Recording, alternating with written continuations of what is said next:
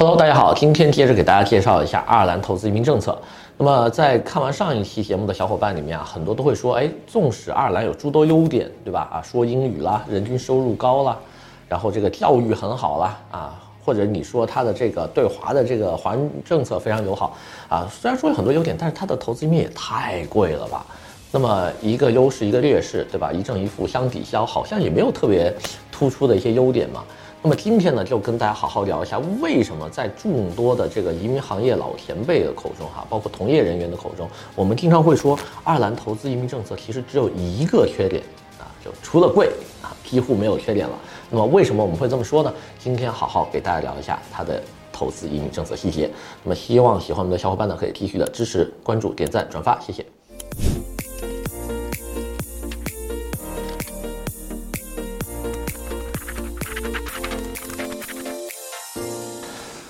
Hello，大家好，这里是稻盛国际的 Leo。今天的话呢，给大家好好介绍一下爱尔兰的移民政策啊，就是它的这个一百万基金的投资移民政策到底啊有多么大的吸引人的亮点啊？因为很多人都说它是除了贵以外无缺点的移民项目嘛。那么从跟行业的前辈讨论当中的话呢，我总结出了五条我自认为是这个项目非常大的优点。那么先说一下第一个。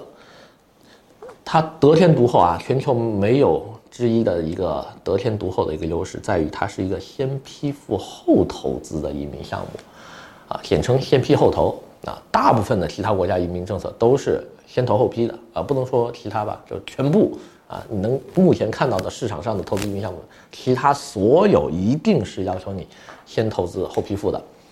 美国一比五，你得先投资吧，对吧？加拿大你得先投钱做生意吧，啊，这个希腊。土耳其、马耳他，你都得先缴纳一部分或者大部分的投资费用，唯独爱尔兰是你前期只要给一个律师费跟一个启动资金，你就可以进入审理流程了。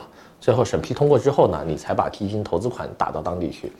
这一点的话，在其他国家是完全没有的哈。即便再便宜的，你像希腊买二十五万欧元一个房子就能移民，你也得先买房，你也不能说我投资啊成功之后我后买房啊，对吧？先审我这是没有的。所以这一点的话呢，呃，变成了一个它的唯一优势了，也是世界上唯一一个呃目前还具备先投后批的投资移民项目。很多客人会觉得说，哎，当年有一个加拿大魁北克投资移民，也是一个先批复后投资的，呃，但是非常可惜啊，去年四月份本来说重新开放的，没开啊，一下等了一年半，对吧？两年之后还会不会再开也不知道。所以加拿大的魁北克投资移民的话呢，你不能拿来类比，在于你现在做不了，它没有了。对吧？而而且非常有可能会变成一个历史。那么还有一些客人会说呢，马耳他也是这样子。对不起，今年马耳他变正了。今年的马耳他从一个投资移民项目变成了一个捐款类移民项目，对吧？那你捐款你都拿不回来了，你还在乎先投还是后投吗？那么这样一来的话呢，在同类型的投资类里面的话呢，确实它是独一份儿。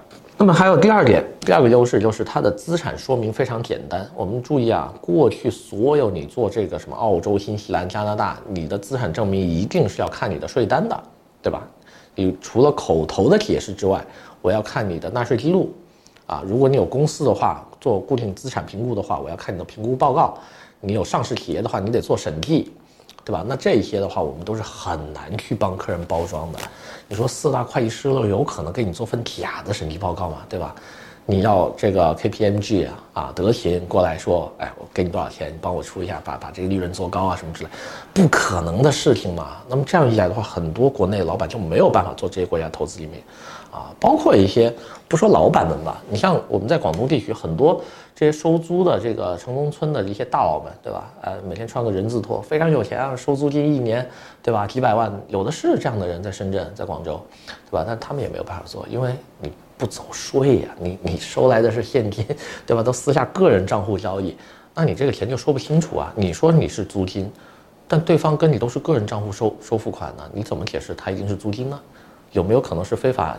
交易呢，对吧？国外的人是不知道的，在老外的银行部门的眼里，只有一种情况，就是非纳税的钱都是脏钱，就很简单，只要是你的合法收入，一定要有纳税的，这也没有没有什么好解释。所以在这一块的话呢，爱尔兰它要求的资产解释就非常简单了，固定资产加上一个流水加一个存款证明，OK，不看税单。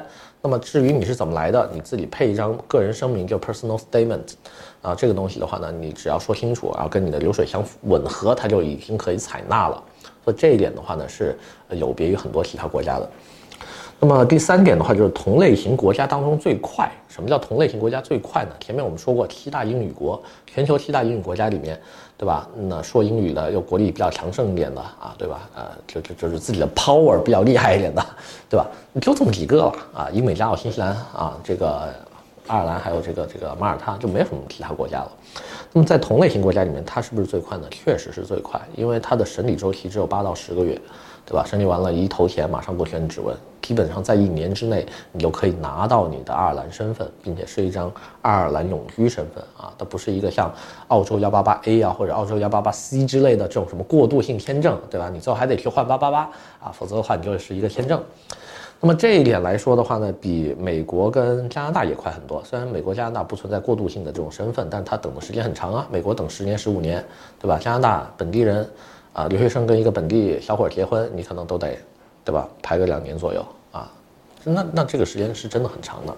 英国就更加不用说了，对吧？刚刚关闭自己的投资移民大门，想做都没有办法。第四点，入籍很容易啊，也是相较于同类型国家来说啊，我们只 PK 同类型国家，别别跟我说什么圣吉茨是吧？格林纳达那些本来就是护照项目，对吧？根本就不是一个类型的国家。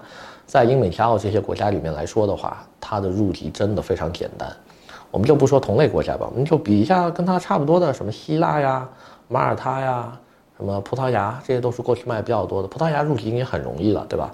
待五年，然后考一个啊，不是，sorry，五年当中每年待七天，然后考一个葡语 A2。但注意哈，他除了带的要求之外，他还是要考一个试的，他要考 A 二的这个普语的要求，对吧？希腊要考希腊语，然后你马耳他的话要考一个英语或者马耳他语。都会有些额外的要求，英美加澳就不多说了。英美加澳要的不光是语言考试，它要考一些国文，是是这个这个这个国家政治地理啊，人口多少，对吧？国旗是什么？我们国庆日哪一天？我们大概是一个什么样的国家？然后最后再去跟那个女王宣宣誓效忠，对吧？美国要跟这个，反正要有这么一个宣誓的一个仪式，啊，那个是得排的，就就不是说你光待多少天就可以。那么这一点的话呢，爱尔兰没有这么多繁复的要求，只有。一个标准就是你给我待够五年，住够五年，马上你就可以入籍；住不够一天，你也入不了籍。但是只要住超一天，你我我们也没有任何的这个条件来拒拒绝你入籍哈。注意，很多时候入籍这块的话，它是有个软性指标，比如说马耳他，这是我们最烦的一个国家。就马耳他，每次我们做移民宣传的时候，包括我们录节目，我们从来没有说过马耳他入籍一定能入，对不对？每次我们自己在录的时候，我们都非常小心翼翼地说，嗯，满足如下要求，对吧？啊，是本地良好居民，守行为，对国家有一定的贡献，考了马耳他语或者英语，哎，就满足了他的入籍条件，我们都会这么说。但是没告诉你一定能入，因为成年人确实很难入。为什么呢？因为马尔他自己有一个直接卖护照的项目嘛，那他绝对不会让这些绿卡的人那么轻易的拿到他的护照的，否则他的护照没法卖了。所以的话呢，每一个项目你都得深入的去研究它背后的一些逻辑啊，不是说光看表面。爱尔兰的移民间在所有的大国里面是最短的，它只要求你每年登陆一次啊，也就是我们常说的每年登陆一天的这个要求。注意啊，美国的要求是这样的，美国移民间呢要求你是每次离开美国不得超过半年，那也就是说你每年至少要登陆两次美国了，这是没跑的，而且你也不可能说光登陆一天就走。加拿大跟澳洲呢一样，每五年当中要待够两年，也就是七百三十一天啊，它是精确到天数的。英国的话要求每年住半年，只有爱尔兰是登陆一次就够了，对吧？那这个东西的话，你在同类型国家里面相对也是非常容易的。很多人说，不对，你等等，啊，新西兰没有移民间，新西兰的话，对吧，一天都不用待。OK，那我说，那你现在能做新西兰吗？对吧？我们之前有录过新西兰的一期节目呀，大家可以回去看呢。为什么现在新西兰，对吧，做的人这么少？没资格呀，你们做不了新西兰，对吧？我们现在能做新西兰的人都是一些海外华人，资金本身就在海外累积的这些人可以做新西兰。你在国内拿一个 QDI 去做新西兰，你不可能啊，谁批你啊，对吧？太太太那个那个异想天开了。呃，所以的话呢，就综合以上五个优点来说，我觉得爱尔兰确实在同类型的英语国家当中是一定有它自己得天独厚的一些优势的。至于有没有一些不同的声音呢？我非常欢迎大家给我在留言评论区留留一些，就说你觉得这个地方不好啊，还有什么特别大短板没提的，赶紧全都留下来，对吧？然后我们下期节目的话呢，再好好跟大家探讨一下这些方面的一些问题。那么今天的话呢，先说这么多，谢谢大家。